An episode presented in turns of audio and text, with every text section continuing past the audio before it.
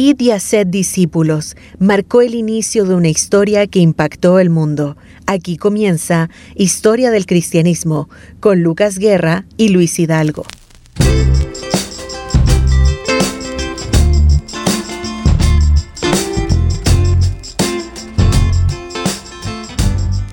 Hola, ¿cómo están, amados hermanos? El Señor les bendiga. Sean bienvenidos a una nueva edición más de este su programa Historia del Cristianismo. Eh, hemos estado compartiendo últimamente sobre diferentes tópicos y damos gracias al Señor por eso, porque también los comentarios de cada uno de ustedes a través de nuestras redes sociales se ha hecho notar y ha sido de gran bendición para nosotros y nos gozamos el poder leerles también. Sigan participando ahí, escribiendo. Em, mandando mensajitos, ¿verdad? De apoyo, etcétera, lo que usted quiera. Si tiene alguna duda o consulta sobre el, tema, el contenido, digamos, en cuestión, nos puede escribir, como siempre lo decimos, a nuestro correo electrónico historia.armonía.cl. El programa de hoy día estuvimos compartiendo anteriormente sobre la naturaleza y origen del Nuevo Testamento. Hoy día vamos a seguir en el Nuevo Testamento porque es fundamental que podamos entender aquello porque relata, por cierto, la historia de nuestro Señor Jesucristo y va formando, ¿verdad?, el cristianismo como lo conocemos en la actualidad. El tema de hoy día, ¿cómo leemos, cómo leer el Nuevo Testamento? Está con nosotros, como siempre, nuestro hermano Luis. ¿Cómo estás, Hola, Lucas. Señor te bendiga. Bienvenido. mañana, mañana fría. Bastante Pero con, con, un buen mate nos podemos abrigar y por supuesto con la presencia del Espíritu Santo de nuestro Señor podemos también disfrutar de este tiempo. Realmente para nosotros hermanos, que queremos que lo sepan, es un disfrute, es un gozo poder enseñar y ser usados por Dios para llegar a ustedes con, con un granito de arena, eh, nuestro aporte para el reino de Dios a través de Radio Armonía. Oremos para comenzar. Oremos. Bendito Dios, gracias te damos por este tiempo que nos regalas a través de este medio. Rogamos que tu Santo Espíritu nos permita llegar a muchas personas con esta enseñanza. Sabemos que a veces hay cosas muy técnicas, muy sofisticadas, pero es necesario.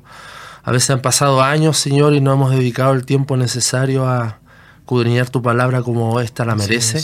Esto no es un libro de llegar y tomar y leer, sino esto son años, siglos, Señor, de, de tradición, siglos de, de testimonio fiel, de cuántos santos, Señor, que llega hasta nosotros y podemos ahora de una manera tranquila, relajada, sentados aquí poder enseñar, pero saber de que hay muchos que dieron su vida por la predicación de Cristo, por el testimonio de Él, por la verdad, Señor, al traducir los textos bíblicos. Muchos fueron mártires, Señor, nosotros solamente podemos darte las gracias por llegar a este punto y poder enseñar con libertad en este país todavía. Gracias por todo. Úsanos en el nombre de Jesús. Amén. Amén, Luis. La pregunta, ¿cómo leer el Nuevo Testamento? Para los hermanos que, mm. quizás eh, están leyendo y escuchando esto, ¿cierto? Es como, ¿cómo leer el Nuevo Testamento? No es cosa de llegar, tomarlo y leer. Mm. Hay, hay requerimientos, hay diferentes temas que hay que tomar y considerar antes de leer el Nuevo Testamento.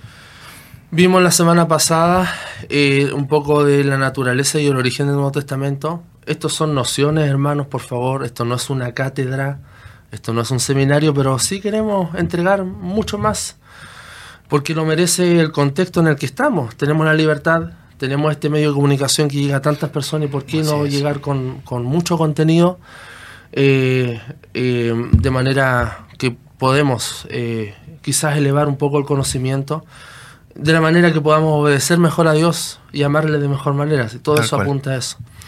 Ahora vamos a ver cómo leer el Nuevo Testamento. Y esto tiene que ver un poco con las críticas, así se llama crítica, ya, y la crítica es, no tiene un, significado como algo peyorativo, ya, o algo que, que, como ofensivo de crítica, sino que tiene que ver con un análisis cuidadoso. Eso significa crítica, cuando hablamos del concepto de crítica, del Nuevo Testamento en este caso, hay un análisis cuidadoso. ¿ya? Esa es una definición. Un análisis cuidadoso de qué? Del texto bíblico, del material que tenemos, los 27 libros del Nuevo Testamento. Ese, ojo, es nuestro canon eh, cristiano, occidental. La Iglesia Ortodoxa tiene otro canon, añade algunos libros ya la de Etiopía, la iglesia copta, la iglesia siriaca, añaden algunos libros, no estoy diciendo con esto que está bien o está mal, puede que ellos estén bien y nosotros estemos mal, eso no es tema ahora, es parte de la tradición cristiana. Eh, pero a lo que voy yo es que eh, cómo tomamos el texto y cómo lo leemos, lo interpretamos, tiene que ver con la crítica, ya un análisis cuidadoso. Y por lo menos vamos a nombrar, probablemente hay más, pero por, lo menos vamos a nombrar 12. 12. 12 maneras de cómo estudiar, cómo llegar al texto bíblico, cómo analizarlo, el enfoque que tiene, la perspectiva. Esto es muy complejo, esto es muy complejo y esperamos abarcar los 12 de manera muy sucinta. En muy este sencilla, que, podamos entender. Por supuesto, porque esto tiene que ver con, con, em, algo de erudición, eh, pero también que es necesario, es necesario poder eh, llegar allá. ¿ya? Eh, una de, estas críticas ya que nos, nos podemos enfocar, la primera, voy a decir los nombres de manera nominal para que usted, si está notando, no se pierda. La primera es la crítica textual. Y la crítica textual nos habla de, y acá hay algo que es básico, hermanos. Eh, Señor me permite trabajar en, la librería CLC, saludo a mis colegas, a los hermanos que llegan ahí muy cariñosos. A los muchachos ahí. Eh, llegan hermanos y dicen, quiero eh, la Biblia más antigua. Y obviamente nosotros en este caso tenemos la 1909 y, dice, sí, porque esta es la más fiel. Entonces siempre están como esos eh, discursos de los hermanos, prejuicios, hasta que uno les dice, en mi caso, no hay ningún texto que es fiel al original. Y es como que se quedan pasmados, y esa es la verdad. ¿Qué quiero decir con esto? Voy a ser cuidadoso. Nosotros creemos, cuando hablamos de la doctrina de la interpretación, perdón, de la eh, inspiración de la escritura, creemos que los escritos originales fueron inspirados por Dios. Y los manuscritos, o sea, pasaron de mano escribiendo. Claro. A, nosotros ahora tenemos copias de copias de copias de copias. Creemos que en esa preservación de los manuscritos Dios ha mantenido la pureza de su palabra. Pero tenemos distintas versiones, NTV, NBI de las Américas.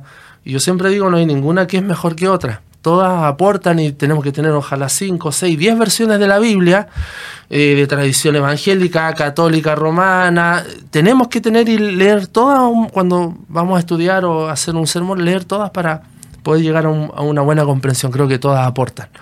Eh, de hecho, creo, y eso lo dice la erudición, las mejores versiones en español de la Biblia son de tradición católica romana las mejores. Nacar Colunga, Bober Cantera, Jerusalén, pero como el propósito de esto no es hablar de versiones de la Biblia, pero sí quiero que seamos cuidadosos en emitir juicio, que esta es la mejor.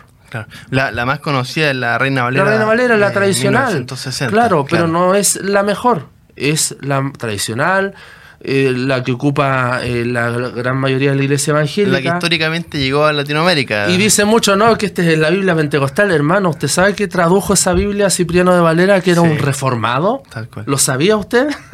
que era un católico romano y después se convirtió. Entonces, cuando vamos viendo esos detalles, como, wow, tengo que tener tanto cuidado. Y mi soberbia de repente tenemos que bajarla y, y no emitir juicios así. Entonces la crítica textual, para volver al punto, eh, toma, em, como no poseemos los manuscritos originales, tenemos las copias y creemos que en eso la providencia de Dios ha preservado, nosotros, este, la crítica textual analiza estos distintos manuscritos y va comparando. ¿ya? Los que traducen las Biblias, las versiones que tenemos, hacen crítica textual. Algunos van más allá, por supuesto, y eh, pasan a otro punto, ya como que dejan de creer en el texto bíblico y empiezan a criticar, a criticar, hacen un, análisis demasiado poco evangélico o de fe, me explico, y ya van a la crítica, a la crítica y es como que miramos el texto de lejos y no como algo dado. Porque acá, paréntesis, es lo que iba a decir antes de comenzar. Tenemos que tener la seguridad de que el Nuevo Testamento, estamos en el Nuevo Testamento, durante siglos ha cambiado vidas. Esa es nuestra seguridad. La palabra es la palabra de Dios, la Biblia, y el Nuevo Testamento ha cambiado vidas. Y probablemente muchos que a los que cambió vidas, a los que cambió nuestras vidas, el texto bíblico, en este caso el Nuevo Testamento, no teníamos idea de cuál o tal es crítica. El texto es, la palabra es viva y eficaz, cambió vidas. Pero eso no quita de que podamos estudiar e ir un poco más allá. Así que esa es la crítica textual, ve, compara los manuscritos eh, respecto a los más antiguos y va haciendo comparaciones. Segundo, está la crítica histórica. Los cuatro evangelistas de alguna manera intentaron transmitir un mensaje sobre Jesús a sus lectores respectivos. Esto se da en el contexto del siglo I. Ahí se, da el, primer, los primeros escritos y la primera audiencia. No nos olvidemos de eso. Y este mensaje es denominado sentido literal, ¿ya? Y la crítica eh, histórica se enfoca en el sentido literal, ¿ya? Del texto. Em, entonces una de las misiones es obtener el significado del sentido literal del texto. Esa es la crítica histórica. Esta es la segunda. Ya, el sentido literal. literal. Literal es como el abarcando el contexto histórico. O... Un poco, porque sí hay que conocer, por ejemplo, cuando Jesús critica de que los que no daban ofrenda en el templo, y dice sea corbán, se la daban a los padres como una ofrenda. Hay que entender, bueno, qué significaba eso, porque ahora no lo entendemos en la cultura. ¿ya? Pero se enfoca en la literalidad, o sea que ahí realmente está el significado del texto eh, y eso es lo que hace la crítica histórica. Tercera, vamos muy rápido, la crítica de las fuentes. Esta es importante también, no digo que una es más importante que la otra, la crítica de las fuentes lo que hace Lucas es, en cierto aspecto, es em, evaluar eh, cuáles fueron los materiales primigenios o los primeros materiales que dieron testimonio de Cristo, de Jesús encarnado, que dieron testimonio de los primeros movimientos cristianos. Porque el, testimonio se transmitía oralmente, por tradición, ¿no? Claro. Pero lo dijimos la vez anterior, lo he dicho desde el comienzo cuando estudiamos teología del Nuevo Testamento eh, los primeros escritos cristianos, el primero, y eso lo sostengo, es Primera Tesalonicense, el primer escrito cristiano propiamente tal de la Biblia, como cristiano, en el sentido de eh, después de Cristo. Es Primera Tesalonicense, y eso se escribe 15 o 20 años después de la ascensión de Cristo. Entonces, ¿qué ocurre en esos 15 o 20 años? ¿Qué se transmite? ¿Se tomó algún apunte de esa transmisión de los dichos de Jesús?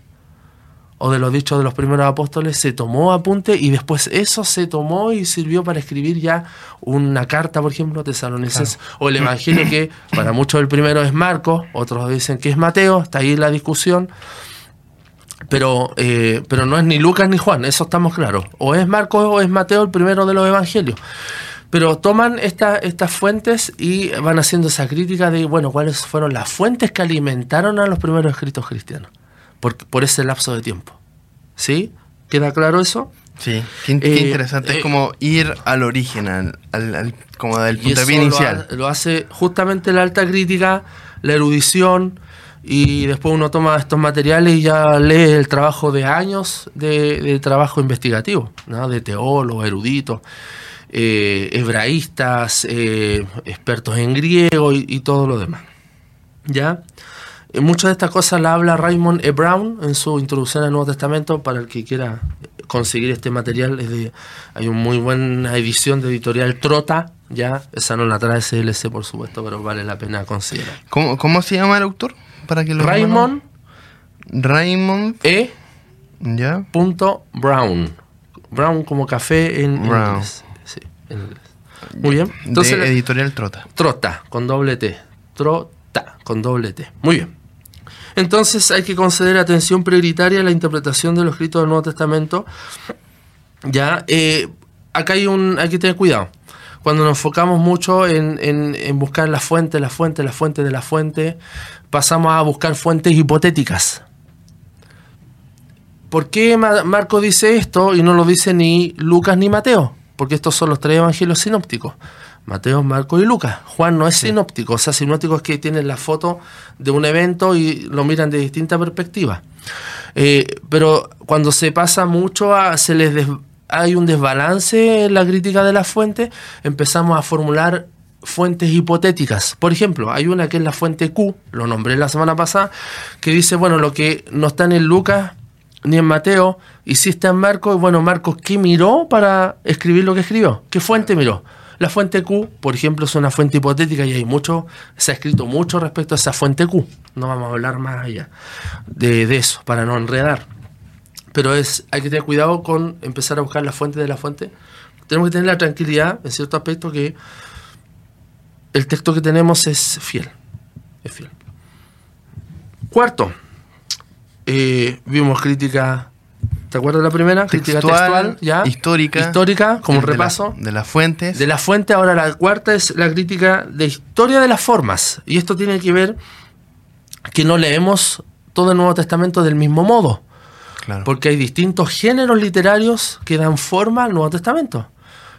Eh, las parábolas son un tipo de género, hay proverbios también en el Nuevo Testamento, hay cartas, hay discursos, hay himnos. Entonces son distintas maneras de citas cómo también. citas, ya hay distintas maneras de cómo leer el Nuevo Testamento y eso es parte de la crítica o historia de las formas, ya, de las formas, ya. Leemos distintos diferentes géneros con diferentes expectativas.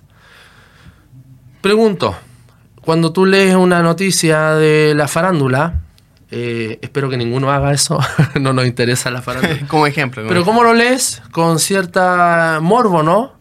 Ah, voy a buscar. Pero se lee algo rápido. Pero si toma un texto de teología pura y dura, no lo lees de la misma manera. Tienes que concentrarte. A mí me pasa, a veces tengo que leer un párrafo dos, tres veces o cuatro veces para poder entender porque es demasiado eh, profundo. Claro. Una carta de amor, ¿cómo la lees? Si es que la lees una vez, poco. La lees cinco o diez veces para ver y tratar de buscar el significado de lo que la, en este caso, la esposa. Si lo dice en serio o no. la que tiene novia o novio, qué sé yo. Eh, claro, uy, ¿qué quiso decir con esto? ¿Te das cuenta que hay formas de cómo tú puedes leer? Entonces, diferentes géneros con diferentes expectativas. ¿ya? Y como vimos también la vez anterior, eh, los diferentes géneros eh, son evangelios, carta, apocalipsis, que es distinto de cómo tú lees el evangelio, porque el apocalipsis es un, un, el lenguaje apocalíptico es único y era ya llevaba varios siglos de tradición en la, en la, en la en, el judaísmo. ¿ya? Entonces no era algo como que Juan, oh, mira, eh, está hablando algo nuevo. No, y ahí donde hay que tener cuidado de que el Apocalipsis le demos el significado tan literal a ciertas cosas que son imágenes. Son imágenes. ¿Ya? Así que eh, en el fondo vemos en los evangelios, por ejemplo, máximas sapienciales, o sea, dicho de sabiduría, dicho proféticos, apocalípticos, también lo vemos dentro de los evangelios, ¿ya? Por ejemplo, Mateo 24, que tiene mucho de género apocalíptico, reglas o normas para la vida comunitaria, dichos que comienza por yo, metáfora, o sea, y de todo. Y de eso se enfoca la crítica de las formas, ¿ya? Historia de la forma. Interesante.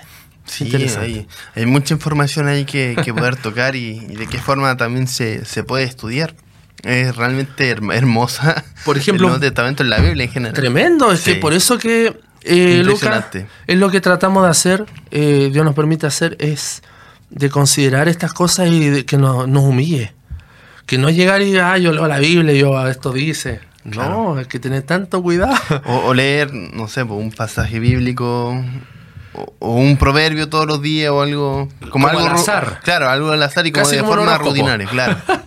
Claro, o, comprar la cajita de pan de vida que, ah, bueno, ¿qué me dice Dios hoy? Claro, Hay que tener tanto como una lotería eso, eso. está fuera de todo contexto en el sentido de que, bueno, ¿en dónde lo dijo? Ese versículo está inserto en, un, en una narrativa más, más grande. Y ahí donde tenemos que tener cuidado que todo el consejo de Dios es necesario, no un versículo, es todo el consejo, o solo las promesas, ¿no? No quiero algo, solo las promesas. O las bienaventuranzas. Y las promesas son para los hijos de Dios, para nosotros los hijos de Dios. ¿ya? Así que si hay alguno que escucha que no es hijo de Dios, tú quieres eh, tomar de esas promesas, bueno, arrepiéntete y cree en nuestro Señor Jesucristo y esas promesas serán para ti, pero no es para todo el mundo.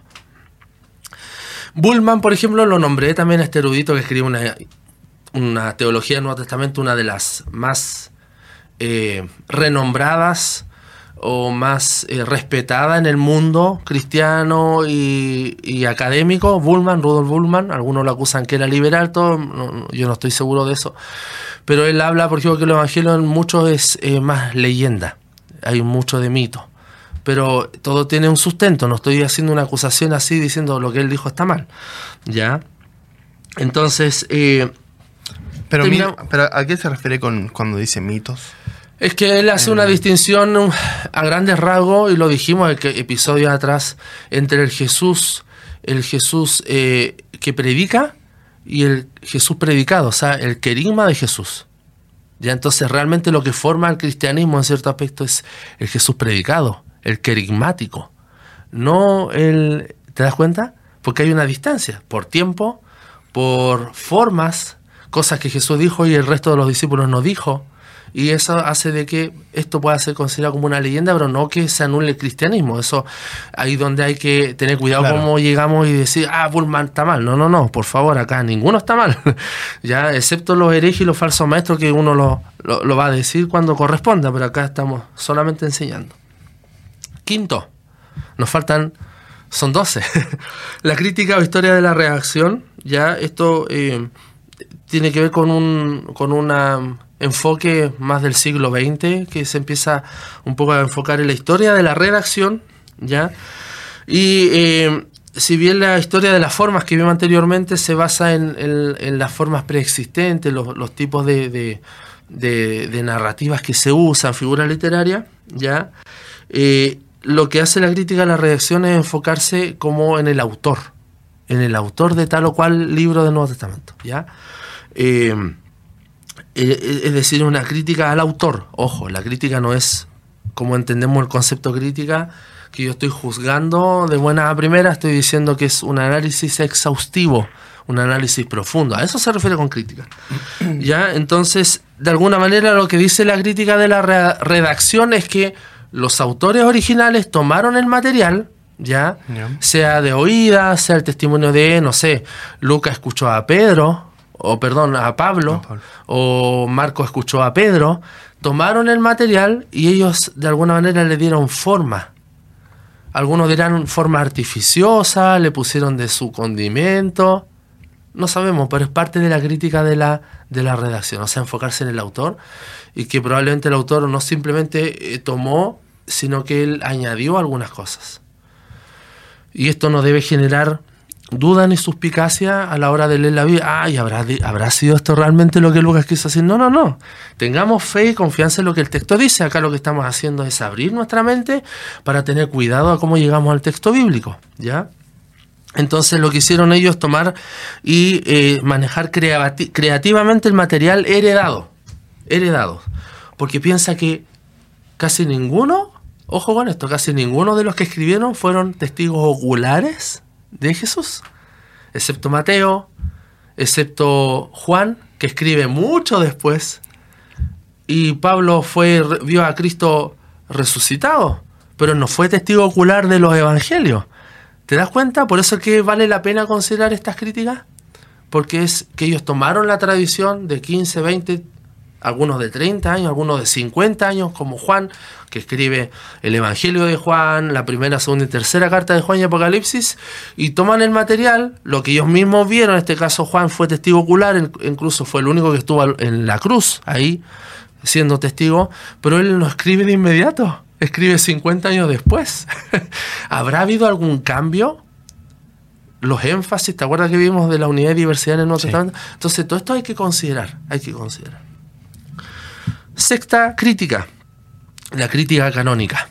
Ya la crítica canónica se enfoca, es que es otra manera de leer el Nuevo Testamento o de considerar el Nuevo Testamento, de interpretar el Nuevo Testamento, llámele como le llame, amado hermano, amigo. La crítica canónica, de alguna manera, este método eh, tiene que ver con el producto final. ¿Ya? No tanto buscar la fuente, no tanto buscar el propósito del autor, cómo usó el material o de los manuscritos, sino el producto final. Esto tenemos. Estos son los 27 libros del Nuevo Testamento. ¿Cómo leemos cada libro del Nuevo Testamento dentro del Nuevo Testamento? Y cómo leemos ese libro dentro del Nuevo Testamento dentro del canon completo. Y esa es la crítica canónica que para mí tiene mucho sentido, claro. en el sentido de, voy a redundar, de que consideras a la Biblia como la palabra de Dios. ¿ya? Entonces lo que se enfoca esta crítica es cómo leemos tal pasaje dentro del libro, ese libro está dentro de un corpus, ya sea lucano de Lucas, joánico de Juan o paulino de Pablo, porque ellos tienen sus corpus escriturales, y eso dentro del Nuevo Testamento, como vemos este texto dentro y cómo lo vemos dentro de la Biblia, de la revelación. Sí, es como un como una cebolla con hartas capitas. Ya, muy bien, o como un bosque. Tú ves la plantita, el, el- el- el musgo, después puedes ver el árbol completo, te alejas, ves el bosque completo. Sí, como un Google Maps. Exacto, y que ese ejercicio hay que hacerlo constantemente cuando vamos a la Biblia. Siempre. Claro. Y, y- y no sacar como un, un libro, sacarlo de, de su contexto, sacarlo del Antiguo Testamento inclusive y tomarlo como algo propio, porque va a carecer de sentido. Va a carecer de sentido, vamos a cometer errores de interpretación, de aplicación a nuestra vida, de predicación, que se cometen muchos errores. También. Y, y ahí es donde hay que tener tanto cuidado. Hay que tener tanto cuidado. Séptimo, vamos avanzando, Lucas. Vamos. En la otra escuela o crítica o manera de interpretar o enfoque eh, de, análisis eh, exhaustivo del Nuevo Testamento es el estructuralismo. Y el estructuralismo, en cierto aspecto, es el más tedioso de todas las formas, porque busca las estructuras que dieron forma a tal escrito, esto a su vez dentro del corpus, ya sea de Pablo, de Lucas o de Juan, eh, y esto dentro del Nuevo Testamento, o sea, son estructuras casi matemáticas de la estructura, ¿ya? De, Pero por ej- algún ejemplo como de, de estructura. O es que tú ves, por ejemplo, las Biblias que tienen introducción, eh, las Biblias tuyas tienen una introducción a cada libro de la Biblia, ¿no? Sí. Tú ves algunas de una página, dos o tres páginas, muy buenas por lo demás, que nos ayudan a entender y tener, bueno, llego ahora a Mateo entendiendo esto porque la introducción de alguna manera me lo dijo. Eso puede ser un, un arma de doble filo. Eh, o tomo lo que dijo el que hizo la introducción, Ah, o yo hago claro. mi propia lectura. Ahí donde hay que tener cuidado, ser sabio. Y tú te fijas que las introducciones traen un cierto bosquejo. sí. Bueno, esto es elevado a mil.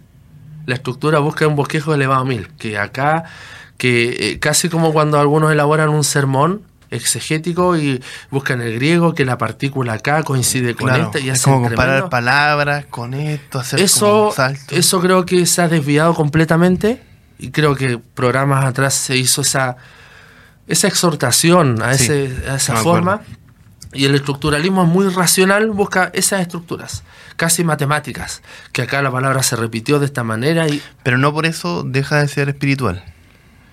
En algunos yo creo que sí se desvía lo, de lo espiritual, sí, sí, porque yo siempre digo, la iglesia primitiva hacía estas estructuras, no, no hacía estructuras. ya, pero el estructuralismo entonces se enfoca en lo que se llama la semiótica, ya se- es decir, se concentra en la forma final de obras testamentarias, pero como estructuras. ¿Ya? Semiótica. Es un estudio altamente técnico, altamente técnico, ¿ya? Y casi similar a las matemáticas, ¿ya? Entonces, son tremendas estructuras.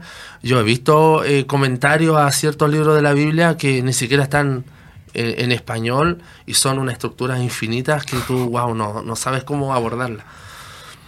Claro. Pero es parte de los estudios críticos del Nuevo Testamento o de cómo interpretar la Biblia, ¿ya? Octavo, la crítica narrativa, ¿ya? Eh, es un método que aplicado a los evangelios se concentra en ellos como narraciones, a los evangelios como una narración, ¿ya? Como una, como una, un relato. como un, un- incluso meta relato más, arri- más arriba del relato normal, o sea, es un, un solo relato, ¿ya? Lo dijimos también en episodios anteriores, los evangelios, por ejemplo, no son un material biográfico de por sí como lo entendemos hoy en día. Tú ves una biografía de, tal o cual político, de tal o cual artista y buscas el año que nació, todo el detalle, y cuando chico fue influido por tal profesor, y este profesor después lo vio, volvió a ver, y esa persona actuó de esa manera porque su papá se separaron. Esa es la biografía exhaustiva como la entendemos hoy en día.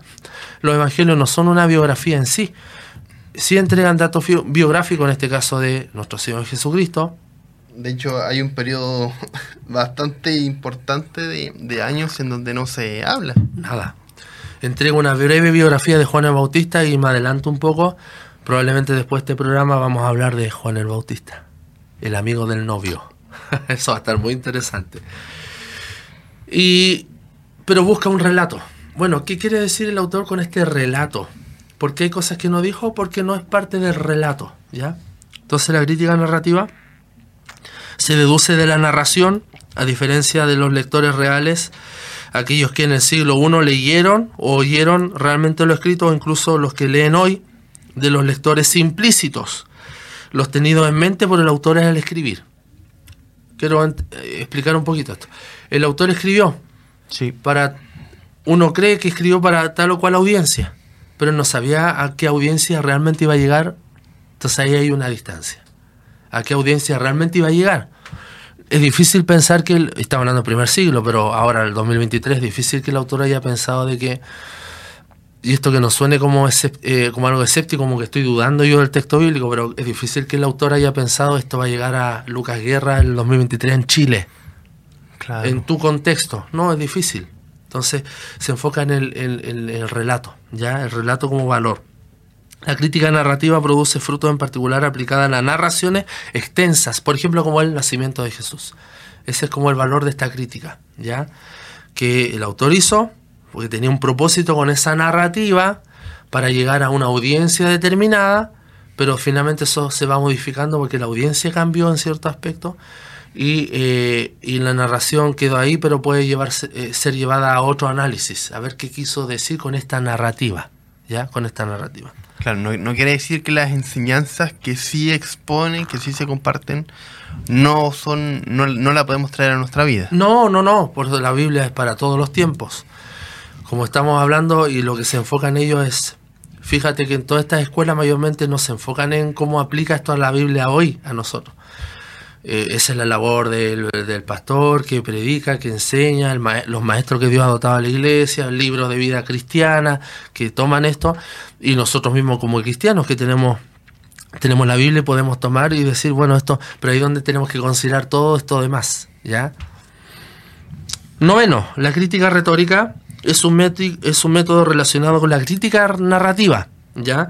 Que analiza las estrategias literarias empleadas por el autor para hacer efectivo su relato. ¿Qué estrategia usó en su retórica? Mira, esto ya es como, wow. O sea, ya no es solo narrativa, sino que estrategias retóricas usó para decir, este es el relato. Es como un discurso en político. Cuando un político dice, así como estuve la semana pasada en Puerto Ibáñez, donde la señora Claudia fulana de tal, ¿te has dado cuenta de eso, no? Y eso como, oye, conoció a la señora Claudia. Pero esas son parte de la retórica, ya algo que genera impacto. Hoy habló de una, per- personificó el discurso, le dio sentido porque habló de alguien concreto, no nuestros amigos que nos escuchan en Puerto Ibáñez. Habló de la señora Claudia fulana de tal, de Puerto Ibáñez. Que comí en, en la tarde en la casa Claro, de ella. que me dio familia. de, Claro. de- del pan que ella amasó. Eso, oh, mira, eso es retórica. Entonces la crítica retórica es como los que hicieron la narración usaron tal o cuales métodos para narrar lo narrado. Porque algunas cosas fueron escritas para una iglesia, para dejar el testimonio de Jesús, en este caso las cartas para ser leídas en la congregación, entonces la crítica retórica busca cómo eh, la retórica eh, es parte fundamental de, de este material, del Nuevo Testamento. ¿ya? Décimo, la crítica social. ¿ya? Y esto, esto yo creo que ha sido un impulso grande en este último tiempo, cuando uno empieza a ver más o menos las tendencias de, de lo que se estudia. Eh, la crítica social busca un poco eh, cómo eh, herramientas de las ciencias sociales, en cierto aspecto, ayudan a entender los contextos cultural, eh, de marginación, eh, político, ya de, de, mm, socioeconómico, De esclavitud. de esclavitud, justamente. Ya entonces, eh, esto es como el énfasis de la crítica social. Después hay otras críticas sociales, este, este sería el número 11, ¿ya? Eh, Este, otra escuela o manera de interpretar la Biblia, que esto también ha sido muy fuerte. Y yo, acá yo puedo decir que acá hay error, o sea, podemos considerar como material de estudio, sí, pero creo que acá hay error porque ya se desvía completamente. ¿Y cuáles son estas otras críticas sociales de cómo llegamos al texto bíblico, cómo lo vemos y cómo lo leemos? Porque ese es el programa del día de hoy. Es, por ejemplo, la interpretación o de la teología negra, la teología gay, por ejemplo, que busca, leemos el Nuevo Testamento, por ejemplo, eh, el centurión, que su siervo eh, estaba enfermo y él va a buscar a Jesús. Nosotros vemos que él amaba al centurión, perdón, él amaba a su siervo, el centurión, y por eso él va y le dice, di la palabra, o sea, yo tengo el mismo poder de decir a alguien, ah, esto y lo vas a hacer, di tú la palabra, o sea, tenía tanta fe el centurión y se sana el siervo, ¿no? Estamos de acuerdo con ese relato. por ejemplo, este tipo de crítica eh, de otras, eh, otras críticas sociales, en el fondo, de cómo leer el Nuevo Testamento, como la teología gay dice, no, es que el centurión y el esclavo tenían una relación homosexual. Mm. Y ese es el entendimiento que le dan, la lectura que le dan al Nuevo Testamento, cómo leen. Sí, o, el apóstol Juan también. El apóstol Juan. un vínculo con el Señor Jesucristo. Exacto, que amado, que se recostó en, y eso significa una relación más allá de la amistad. Y esa es otra crítica, peligrosa.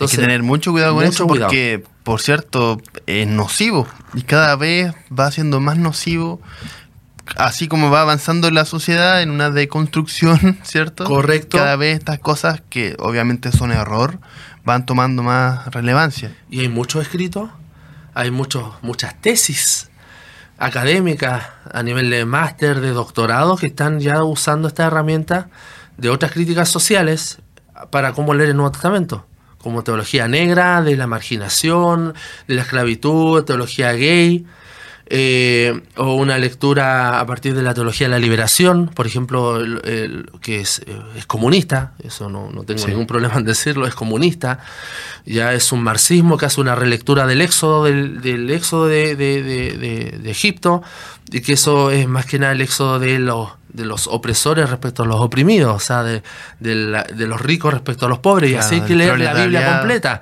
Claro, es una crítica, ¿ya? Eh, eh, con esos lentes marxistas de cómo leer la Biblia, ¿ya? Y lo mismo en el Nuevo Testamento. Acá hay una relación de opresores y oprimidos, que el pobre versus el rico, es clase alta y clase... Esa es la lectura que hacen ellos. Es que, es que es paradójico porque ese tipo de pensamiento es anti-Dios, es ateo. Pero ellos lo ven como válido, como una hermenéutica válida. Como una herramienta. Una herramienta válida, ¿ya? Así que hay muchas eh, de estas eh, eh, feministas también, para qué decir, muchas, dando un enfoque feminista al Nuevo Testamento y personas de renombre, ¿ya? pero ahí donde creo yo que hay que tener mucho cuidado, ¿ya? Mucho cuidado, incluso yo lo puedo decir, en el nombre del Señor, dudaría uno de su verdadero cristianismo al hacer este tipo de enfoques que no corresponden. Por último, la visión de conjunto, y con esto terminamos. ¿La cual? Visión de conjunto se llama. Otra crítica. La, número 12 ya. Eh, la visión de conjunto ya habla de una mezcla de todo, como una síntesis. O sea, debemos tomar de todo un poco a la hora de estudiar, de analizar, de leer, de interpretar llevar el texto para una enseñanza, llevar el texto para un sermón y debemos considerar todo, creo que es una buena posición, pero de repente podemos tomar tanto, abarcar mucho y, terminamos eh, el que mucho abarca poco aprieta. ¿ya? Entonces en eso también es una visión de conjunto, tomar como lo mejor y estas visiones de conjunto en ciertos aspectos, síntesis, lo vemos desde la filosofía cuando estudiamos, que la filosofía, claro, peripatética, tomaban un poco de estoicismo, de platonismo, eh. tomaban un poco, ¿no? Eh, entonces, esto, bueno, finalmente algunos ven que hay muy cosas muy buenas de, de, la escuela crítica, de la narrativa, de la textual, de la forma, y podemos considerar un poco y tener alguna buena lectura del Nuevo Testamento. Y con eso acabamos, Lucas. Si quieres, oramos para poder terminar. Bendito Dios, gracias por este tiempo que nos regalas a través de Radio Armonía. Oramos para que muchos puedan escuchar y ser edificados. Úsanos siempre con hermano Lucas. Somos indignos de estar aquí, Señor, pero eh, lo hacemos con gozo y con el sentido de responsabilidad de lo que amerita tu santa palabra, que es la única autoridad que tenemos, Señor. En el nombre de Jesús. Amén. Amén. Bueno, Luis, realmente ha sido un programa dinámico, ha sido de mucho crecimiento espiritual. Hemos, yo personalmente también aprendí bastante con el tema de las críticas, ¿cierto? Hay mucha información y podríamos estar hablando horas y horas, mm. ¿verdad?, sobre estos temas, sobre cada uno de ellos, pero en honor al tiempo y también para hacerlo más eh, entendible en cierta forma para los hermanos, porque nos escuchan de todo. Mm. Eh, hermanos que están preparados y otros que no tanto, pero sí que, que tienen este deseo de, de, poder conocer más acerca de la historia, acerca de Cristo y de estos temas. Y que realmente son de mucha bendición. Así que le agradecemos a cada uno de ustedes, hermanos. Si tiene, como siempre le decimos, Luis, si tienen alguna duda o consulta, se puede comunicar con nosotros vía correo electrónico. Redes. Por las redes sociales también. WhatsApp. Por Facebook, por YouTube también, donde estamos saliendo por streaming, ¿cierto? Si usted quiere escuchar también los audios por Apple Podcast y también por Spotify. Ahí nos puede buscar como Ministerio Armonía, ¿verdad? Historia del Cristianismo. En nuestro correo electrónico, eh, historia arroba. Historia. De ahí usted, como siempre, nos puede mandar su duda, su consulta, alguna acotación, eh, alguna, algún nombre de algún autor, como ya nos han estado consultando. Y ahí nosotros le vamos a estar respondiendo a la brevedad. El Señor Jesús les, les bendiga. Luis, nos despedimos. Gusto. Chao, chao. Dios Dios les bendiga.